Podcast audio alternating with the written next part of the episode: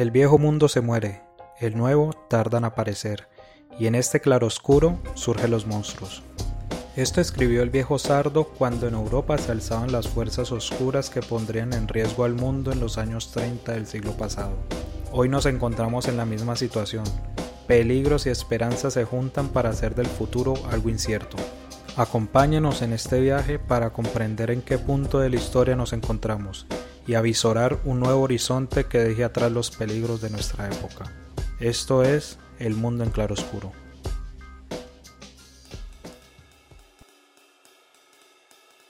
Desde hace más de 500 años, el destino de América Latina y el de Europa está fuertemente unido. La colonia, la conquista, la trata de esclavos, el exterminio de los pueblos indígenas y las guerras por la independencia marcaron tanto la historia como el presente de Latinoamérica.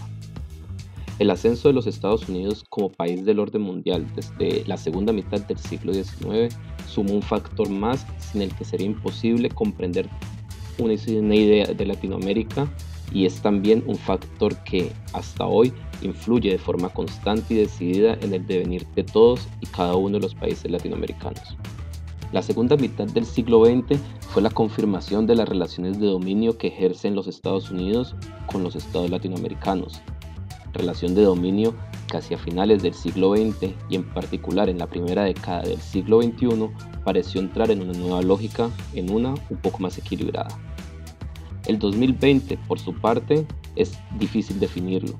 Por un lado, los Estados Unidos se enfrentan a un mundo multipolar y a una potencia como China que le habla de tú a tú.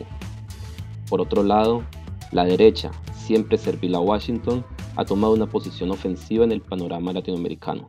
Como se ve, es todo un cóctel de geopolítica. Con la conducción de Juan Camilo Castillo y la producción de Sergio Hernández, hoy en El Mundo en Claroscuro hablaremos sobre Latinoamérica y su relación con las potencias. Para hablar de este apasionante tema, contamos hoy con la participación de Gabriel Merino, quien cuenta con un doctorado en Ciencias Sociales de la Universidad de Buenos Aires, es profesor de la Universidad de La Plata y tiene numerosas publicaciones sobre América Latina. Bueno, Gabriel, para empezar quisiera que pues nos concentremos en términos históricos en lo que es eh, América Latina y es que no puede concebirse eh, a Latinoamérica sin su relación con el norte, ya sea este americano o europeo. Entonces, para empezar, quisiera preguntarte cuáles serían los elementos más importantes para entender la relación entre América Latina, Estados Unidos y Europa. Bueno, es, fundamental entender que América Latina fue la, periferia fundante y fundacional de Occidente a partir de la conquista Occidente, eh, a partir de la conquista de América Latina se reafirma como tal y, pasa de una situación periférica eh, en Eurasia, encerrada, digamos, por el mundo islámico, en, la periferia occidental de Eurasia, a partir de la conquista de América Latina y la conquista de los océanos, pasa a constituirse como un actor de peso y empieza su camino como centro imperial mundial y centro hegemónico. Eh, entonces hay una ligación estrecha entre el imperialismo occidental, europeo y después, más tarde, eh, a partir del siglo XIX, siglo XX estadounidense, con América Latina, como colonia, como, colonia, como, periferia. Es imposible entender el apogeo de Europa sin, la sin observar la extracción de metales el trabajo semi-esclavo de los pueblos originarios de, nuestra América. Eh, entonces ahí hay una, cuestión que me parece que es fundamental. Eh, lo que se abre en, esta, en este momento es que eso está en crisis porque Occidente mismo está en, declive. Eh, en esta transición histórica donde emerge y crece el rol de Asia-Pacífico, de China y de otras potencias, y, en términos relativos declina Occidente, América Latina eh, está en esa, en esa tensión, en ese dilema de continuar como periferia de Occidente, de un Occidente en declive y por lo tanto declinar aún más, y particularmente dentro de Occidente estamos hablando de, Estados Unidos, que tiene como retaguardia estratégica América Latina, el hemisferio occidental, su patio trasero, y para, ¿no? y para Washington recordemos que desde fines del siglo XIX es central el control del hemisferio occidental, esto es de nuestra América, entonces tiene esa opción América Latina de, profundizar esa periferialización eh, subordinada a Washington o aprovechar esta oportunidad histórica, esta transición histórica, este mundo multipolar que se abre eh, y, eh, de alguna manera consolidar o desarrollar o conseguir eh, las definitivas independencias, el proceso de desarrollo nacional, alcanzar otros niveles de, justicia social. En ese dilema se encuentra. América Latina entre la profundización de la dependencia o tomar una senda de, liberación eh, nacional y, regional. Comprendo. Creo que para nuestros oyentes eh, ha sido una respuesta clarificadora. Antes de seguir con nuestro diálogo del día de hoy, eh, quisiera que escuchemos el siguiente fragmento sonoro en el que, por cuenta de Telesur, veremos o escucharemos en qué consistió la Operación Cóndor, donde Estados Unidos jugó un papel fundamental para la imposición de dictaduras en América Latina. Durante la Guerra Fría, Estados Unidos aplicó la doctrina de seguridad nacional en un intento por detener el avance de las fuerzas de izquierda en el Cono Sur y sembrar las bases del neoliberalismo. El plan inició con el derrocamiento de gobiernos democráticos y la instalación de férreas dictaduras de extrema derecha en la década del 70 se comunica a la población que a partir de la fecha el país se encuentra bajo el control operacional de la Junta Militar. Una vez constituidos los gobiernos títeres de Washington, el siguiente paso fue la aplicación del Plan Cóndor, el cual se oficializó el 25 de noviembre de 1975 con una alianza entre los servicios de inteligencia de Chile, Argentina, Uruguay, Brasil, Paraguay y Bolivia. El objetivo, según sus lineamientos, era cooperar en materia de inteligencia para combatir el terrorismo y la subversión, que para ellos representaban los factores de izquierda, de acuerdo a la doctrina de seguridad nacional. Y ese gobierno tiene que ser autoritario, sólido, que impida la penetración masiva. El comunismo ha estado tratando de infiltrarse porque estos pueblos jóvenes que están en desarrollo son caldos de cultivo para las ideas de carácter marxista. Bajo este postulado de guerra ideológica, la Operación Cóndor desapareció, torturó, encarceló y asesinó a miles de personas ligadas a la izquierda. Una vez escuchado nuestro primer fragmento sonoro, me surge la siguiente incógnita, y es que la injerencia de los Estados Unidos a lo largo del siglo XX en América Latina ha sido palpable de lo que las dictaduras, por ejemplo la chilena o la argentina, avaladas y muchas veces impulsadas por Estados Unidos, son solamente ejemplos.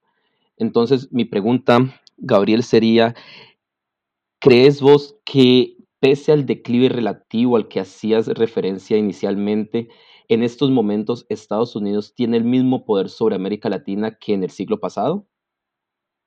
Bueno, gran, pregunta y voy a tratar de contestarla con, varios elementos para, debatir, para, reflexionar. Me parece, en, primer lugar, es central esas dictaduras, esos golpes, años 70, eh, el propio Plan Cóndor, en el marco de la recuperación o la retomada de la hegemonía estadounidense en la región, pero que también es fundamental la retomada de esa hegemonía en el marco de una disputa global. Estados Unidos, Occidente, el norte global, pero sobre todo estamos hablando de Washington y sus clases dominantes, tenían cinco contradicciones muy complicadas de resolver en los años 70. Una era que sus propios aliados, Alemania y Japón, se habían vuelto muy competitivos y ya no tenía Estados Unidos eh, un diferencial tremendo de competitividad y productividad, como cuando salió ¿no? de la, Segunda Guerra Mundial, donde Estados Unidos tenía eh, representaba el 50% del PIB mundial. Eso había caído a, la mitad casi, aproximadamente, y eh, Alemania y Japón tenían amenazaban esa competitividad y presionaban una caída en la tasa de ganancia. Pero después, bueno, estaba obviamente la Unión Soviética y ese equilibrio de poder que facilitaba o que potenciaba ese peligro rojo, eh, otras contradicciones. Una era de las propias clases trabajadoras, tanto en, Occidente como en sus periferias, que presionaban por mejores salarios, que tenían contextos geopolíticos que permitirían mejor reclamo porque estaba ese peligro rojo de fondo, ¿no? Eh, y que de hecho muchas concesiones de, las clases dominantes se traducían en, mayores niveles de bienestar. Eh, eso como, como, cuestión fundamental. Y otra cuestión fundamental era la, la, insubordinación del sur global. Insubordinación que ya venía desde la transición anterior, ¿no? la transición 1914-1945, las dos guerras mundiales, que consolidan ¿no? el, ascenso de la hegemonía norteamericana o el traspaso de la británica norteamericana, pero que fue un proceso de disputa muy fuerte que en realidad, más que en el 45, llega hasta el 53 con la guerra de Corea. Eh, ahí se, abre ¿no? todo un proceso que después se retoma muy fuertemente en los años 60-70 y que aparte los procesos de descolonización también refuerzan, que es esta insubordinación del sur global y particularmente de América Latina. Entonces, bueno, esa alianza entre eh, Estados Unidos, sus núcleos dominantes, estamos hablando, ¿no?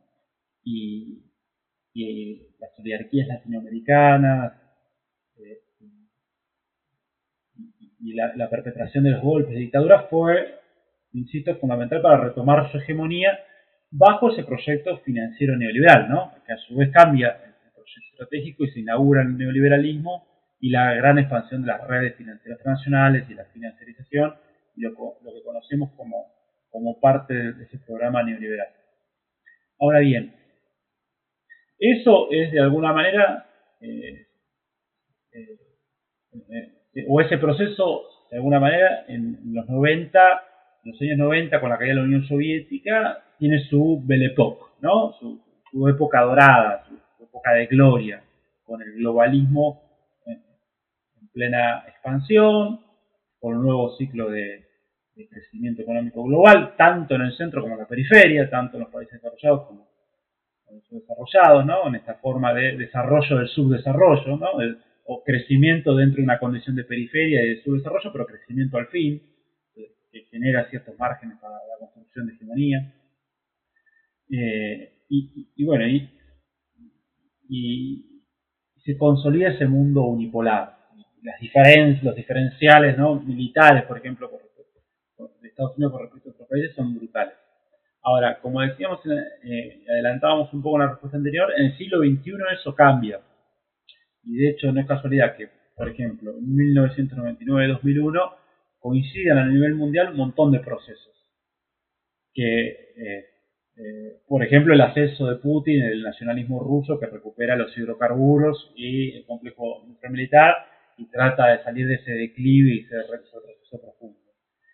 Eh, el nuevo rol de, China, en, en, parte ya un poco hablábamos, pero que eh, ya en, el, entre 99 y 2001 hay, hay, hay, claras muestras de mayor asertividad o mayor enfrentamiento con los Estados Unidos, por ejemplo, derribando un avión espía eh, en esos años y, e impidiendo o haciendo un acto manifiesto de, bueno, hasta acá, eh, hasta, acá voy a, voy a dejar operar a Estados Unidos, hasta acá no, no, decir, poniendo límites, claro, China, también lo hace China, ¿no? Recuperan esos años Hong Kong y Macao, dos grandes enclaves coloniales que venían de todo el proceso de, subordinación de China por parte de Occidente, los símbolos del colonialismo occidental, Hong Kong y Macao.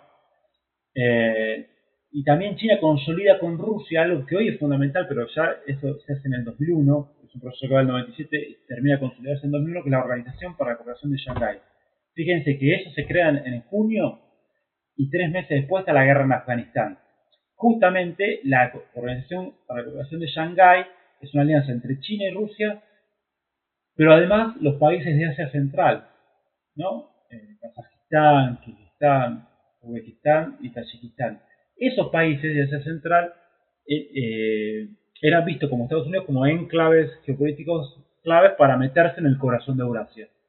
Cuando China y Rusia consolidan eso, bueno, viene la guerra después de Afganistán, eh, en el marco del derribo de, la, Pero fíjense que también en el 99 está el lanzamiento del euro, que es una moneda continental que empieza a reforzarse ese, continentalismo europeo que de alguna manera, siendo un aliado fundamental de Washington, empieza a autonomizar esos los intereses de Washington con la Europa continental, bueno, o, empieza a haber ahí algunas estupideces, particularmente por parte de algunos sectores.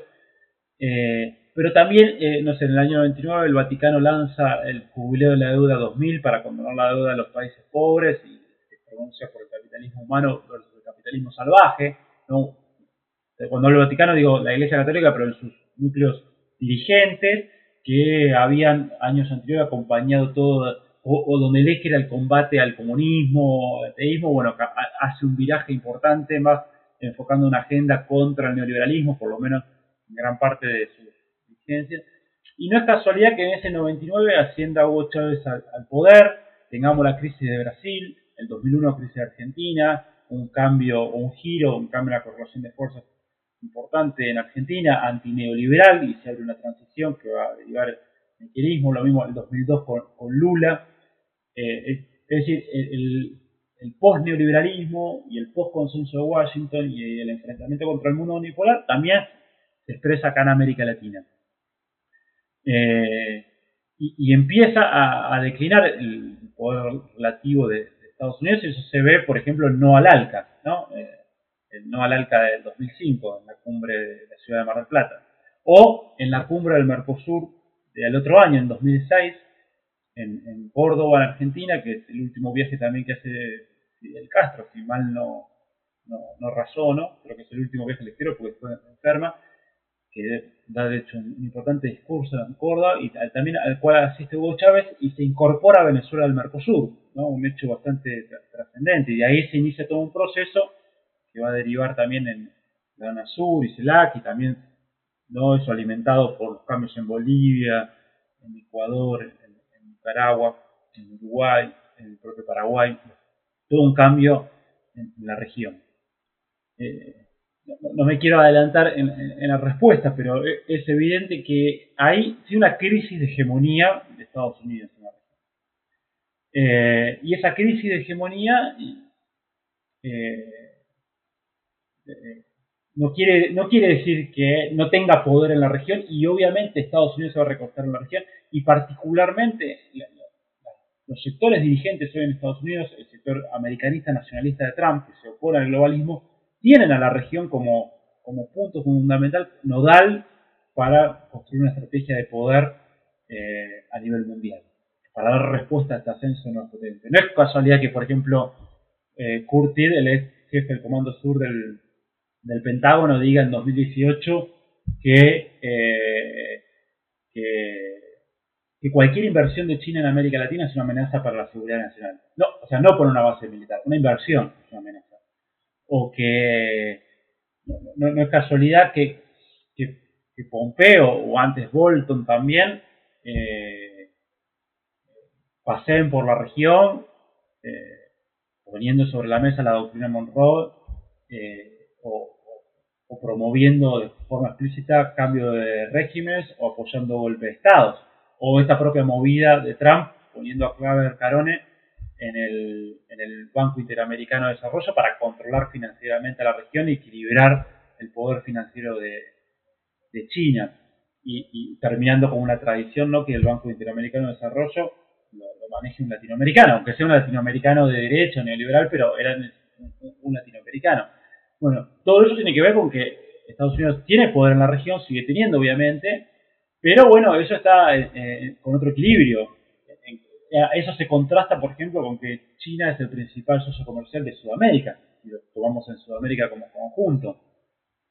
Eh, o estas resistencias al programa neoliberal más duro. También tenemos que ver que a pesar del giro a la derecha o del giro neoliberal del 2015, esas situaciones eh, también se, se, esa situación de que Washington controla la región a la fuerza, o sea, con menos zanahoria, pero con más presión más, más a la fuerza, también eh, es difícil de sostener y se resquebraja, como pasó en Argentina, donde a pesar de que el propio Claver Carone asumió que, financiaron enormemente al gobierno de Macri para que gane las elecciones con 44 mil millones de dólares a través de un puesto de préstamo al FMI, bueno, Macri perdió, también está en convulsión en estallido Chile, eh, no se termina de consolidar el, golpe en Bolivia a pesar de todos los esfuerzos que hicieron para que eso se, consolide eh, Bolsonaro y el gobierno de, Trump.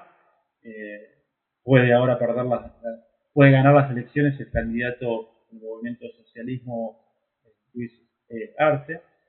entonces, esta es una región que, digamos, para resumir, Estados Unidos eh, vio debilitada enormemente su hegemonía en la región, su, poder relativo, y está apelando a la fuerza, está apelando a, los recursos más del golpe y menos zanahoria, que es el último recurso de la dominación, ¿no? Cuando una hegemonía se resquebraja, lo que queda es la fuerza.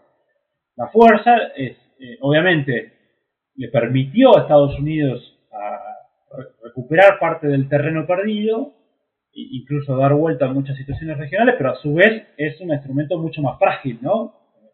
Eh, el es mucho, es mucho más inestable, es, algo que es más volátil, incluso el caso de México, mm, después de 30 años de neoliberalismo, de, TLC de, América del Norte, ¿no? Dentro del, NAFTA del, TLC, el Tratado de Libre Comercio de América del Norte, eh, y un territorio fundamental tanto para la acumulación de capital norteamericano con sus tercerizadas industriales en las maquilas, como para la construcción de la hegemonía estadounidense en, América Latina, pero México vio, hay que ver qué margen de maniobra tiene, porque bueno, obviamente hay mucho condicionamiento, el 80% de las exportaciones de México van a Estados Unidos, eso le quita margen de maniobra a un gobierno que tenga otras orientaciones, pero es evidente que, bueno, hay algo que está quebrajado ahí, y en este mundo multipolar la situación es otra.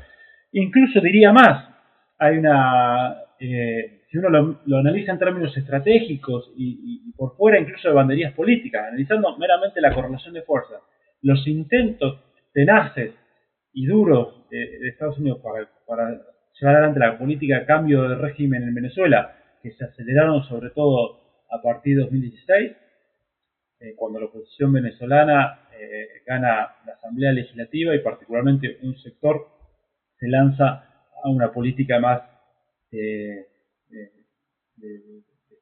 de cambio de gobierno sin esperar las elecciones y se convulsiona el territorio venezolano y bueno, empieza un conjunto de, dinámicas de, disputa muy, muy, muy fuertes en el territorio venezolano.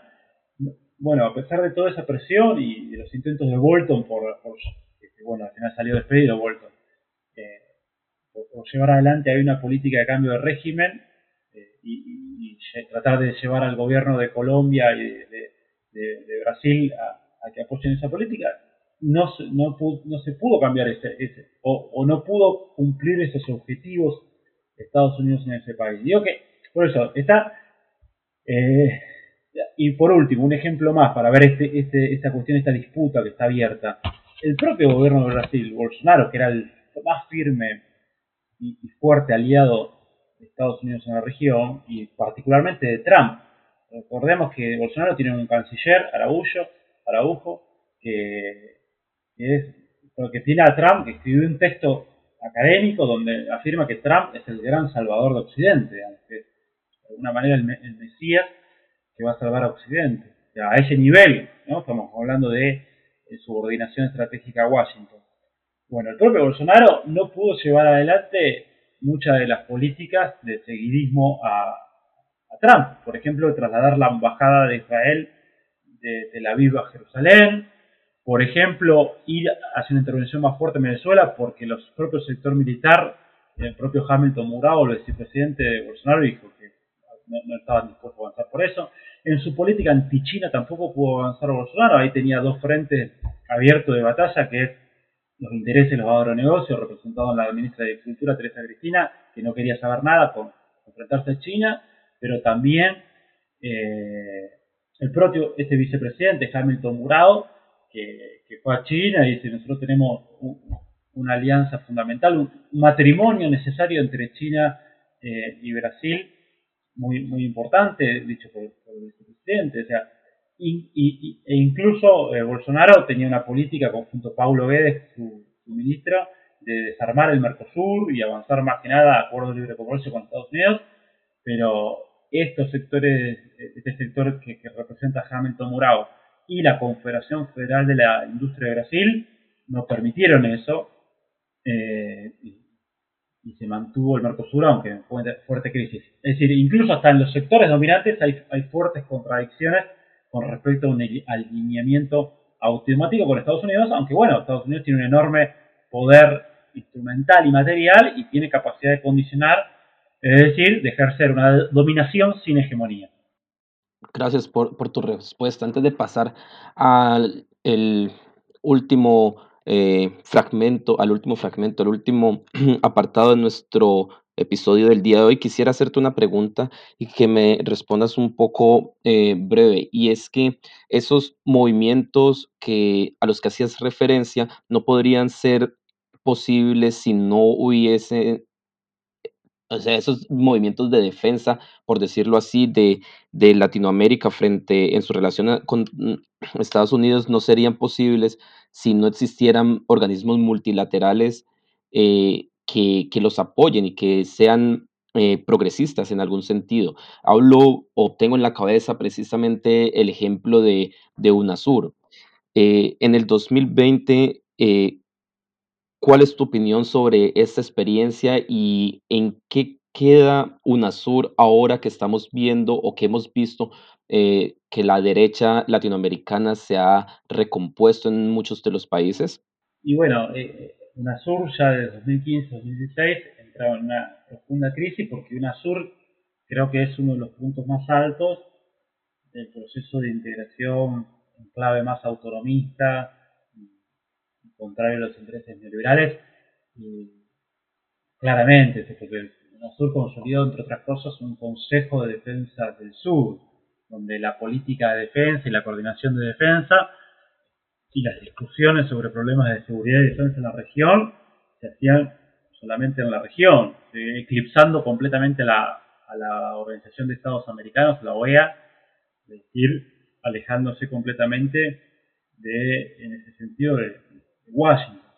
También recordemos que, la UNASUR eh, tiene como fondo estratégico la construcción de una estatalidad continental, un nivel de integración mucho más profundo, eh, construir una, entidad política continental mucho más fuerte que haga de por lo menos América del Sur y gran parte de América Latina tener la construcción de un, polo de poder con voz a nivel mundial que pueda democratizar las relaciones de poder a nivel mundial y particularmente la voz de, América Latina, pero también democratizar la riqueza y el lugar de periferia de América Latina, construyendo un polo de desarrollo. Entonces, creo que UNASUR es una gran, eh, una gran experiencia. Obviamente, eh, como vimos desde en la pregunta, el cambio de correlación de fuerzas, la, recomposición de, las fuerzas eh, digamos, de derecha o y conservadoras, en, la región dinamitó ese avance. Pero eso queda. Yo creo que nosotros vamos en esta transición, va a estar esa disputa. Y a medida que se recompongan las fuerzas progresistas, nacional populares, izquierdas, con orientación latinoamericanista, eso también se va a volver a recomponer esas instancias. Va a estar así inestable y en ese dilema por varios años la, región y en esa transición pero queda la, experiencia, queda el, la institucionalidad, la construcción y, obviamente, aunque hoy, hoy por hoy el panorama sea otro y la región esté muy debilitada, yo no creo, para decir en resumen, que es nuevamente eh, una situación como en los 70, que vamos a una recomposición de la hegemonía estadounidense en la región y ya aliado con la solidaridad y que no hay ningún camino alternativo.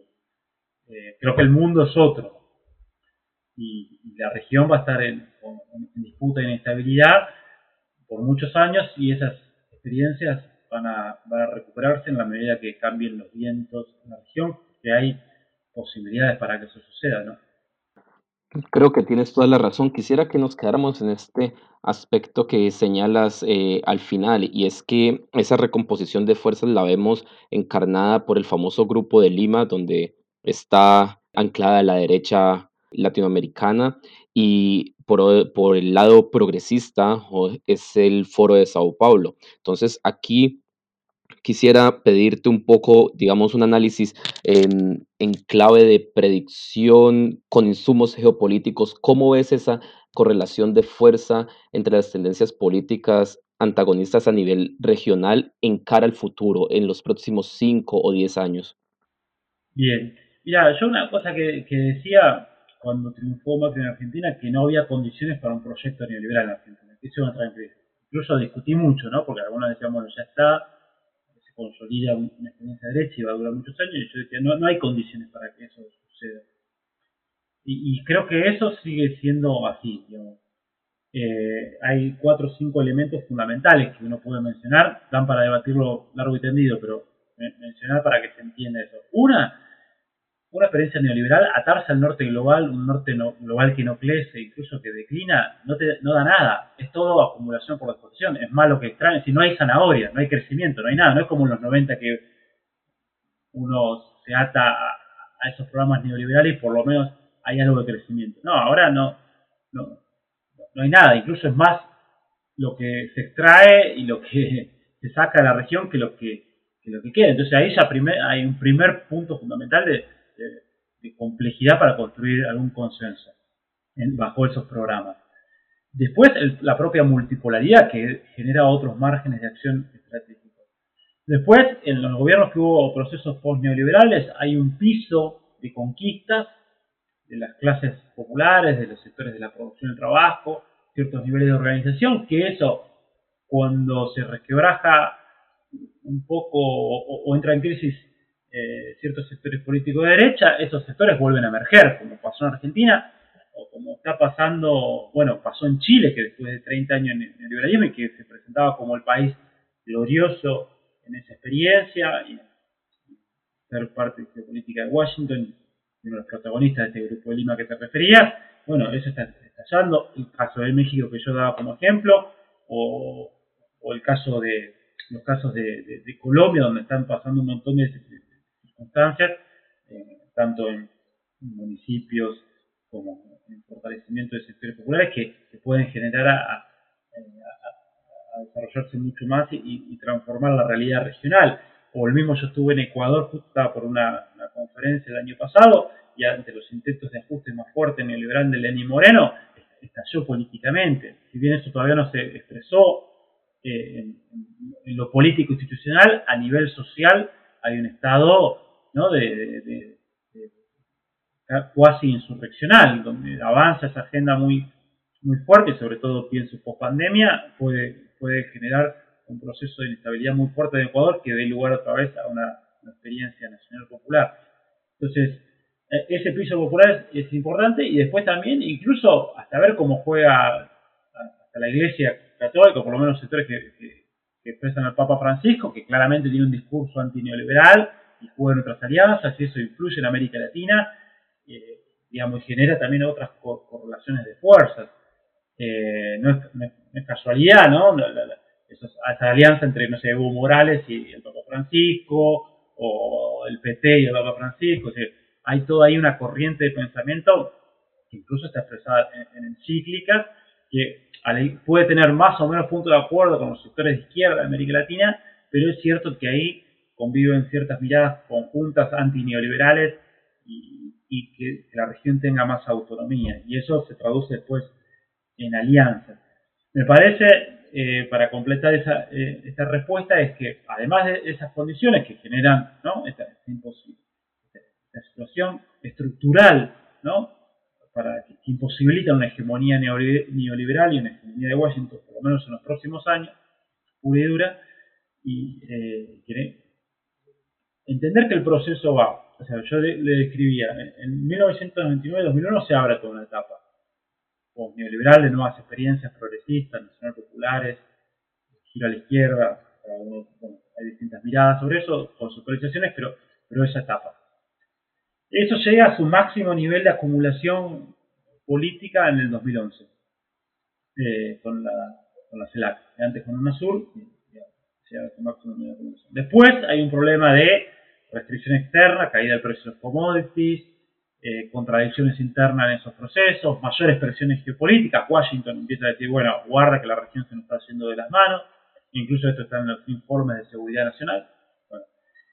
hay una etapa de estancamiento, 2011, 2015, 2016, y después un, giro a la derecha, 2016 en adelante. Ahora, este giro a la derecha no se consolida y empieza a resquebrajarse con 2018 la elección en México, en 2019 la elección en Argentina, eh, el estallido en Chile, el estallido en Ecuador, eh, algunas cosas que se pueden apreciar de, Colombia. Y aunque hoy el panorama de gobierno sea claramente más favorable a los sectores denominados de derecha, conservadores, alineados políticamente a Washington, que son los sectores oligárquicos de América Latina, eh, eso no es estable, insisto, y, obviamente va a depender de muchos factores, va a, depender de cómo, cómo continúa el proceso en Chile, cómo continúa ahora el proceso en Bolivia, que próximamente hay elecciones, si puede sortear esta crisis macroeconómica muy importante del gobierno argentino y desde ahí fortalecerse, hoy está en una etapa de mucha debilidad macroeconómica, muchos aprietes financieros, una corrida importante con respecto al dólar. Bueno, eh, pero hay, que ver, hay que ver si México logra consolidarse como también otro, otra experiencia importante eh, para, un, para un proyecto eh, nacional popular en, América Latina y, y, de integración y con otra mirada post-neoliberal. Entonces, bueno, creo que lo que se llama ese sector de Grupo de San Pablo, Grupo de Puebla, los progresismos, la izquierda, los nacionalismos populares con todas sus identidades y proyectos adentro, van a tener, eh, o sea, pueden llegar a, desarrollar una segunda ola. uno no puede predecir esto, pero es un escenario posible, no es que está clausurado ese escenario. Eh, incluso, insisto, todos pensaban que, o no digo todos, pero muchos pensaban, bueno, ahora se consolida un giro a la derecha y listo, se clausuró la etapa anterior y no sucedió eso. No, está sucediendo así tan mágicamente ni, sencillamente. Va a haber una... La, región va, va, va, a tener este fuerte contraste y esta fuerte disputa en proyectos estratégicos en los próximos años. Y agrego una cosa más para, para completar la, la respuesta. Eh, la región como periferia de un centro que declina es el peor de los escenarios. Y eso genera muchas presiones para cambiar el rumbo. Ustedes fíjense, si no, que pasó, a ver, con Argentina y Brasil, que yo hice un trabajo que se publicó en mayo, eh, en los últimos años, neoliberalismo periférico, con Temer, Bolsonaro y en el caso argentino con Macri, el retroceso fue infernal. O sea, está el retroceso, está el proceso de periferialización, de pérdida de capacidades nacionales en ciencia y técnica, desindustrialización, eh, falta de crecimiento económico, o ni siquiera hay desarrollo dentro del subdesarrollo, ni siquiera hay crecimiento en la condición de dependencia. Está el declino que genera presión para ir para otro lado. Muchas presiones, o bueno, declinar eh, profundamente, pero es un escenario muy, negativo. Entonces yo creo que esa disputa va a estar, va a estar sobre la mesa, porque aparte hay una tremenda disputa geopolítica mundial y la región no está ajena a eso. Lo peor que puede ser la región es ser un territorio de la disputa de otros en vez de ser un actor y una voz y, bajo un proyecto común integrado que, desde el cual defender los intereses propios y los intereses de los pueblos ante todo. Muchas gracias por, por tu respuesta. De todo corazón espero que tengas toda la razón del mundo en tu análisis. Eh, lastimosamente nuestro podcast ha llegado a su, su final y no podemos seguir debatiendo este importante tema. Eh, a ti muchas gracias por participar y a todos por acompañarnos en este episodio. Les habló Juan Camilo Castillo. Este es El Mundo en Claroscuro y los esperamos el próximo viernes con un nuevo episodio en el que abordaremos el momento actual de China y su papel en la geopolítica mundial. No olviden suscribirse a nuestros canales de Spotify y YouTube y seguirnos en nuestra nueva cuenta de Twitter, arroba mclaroscuro. Hasta la próxima.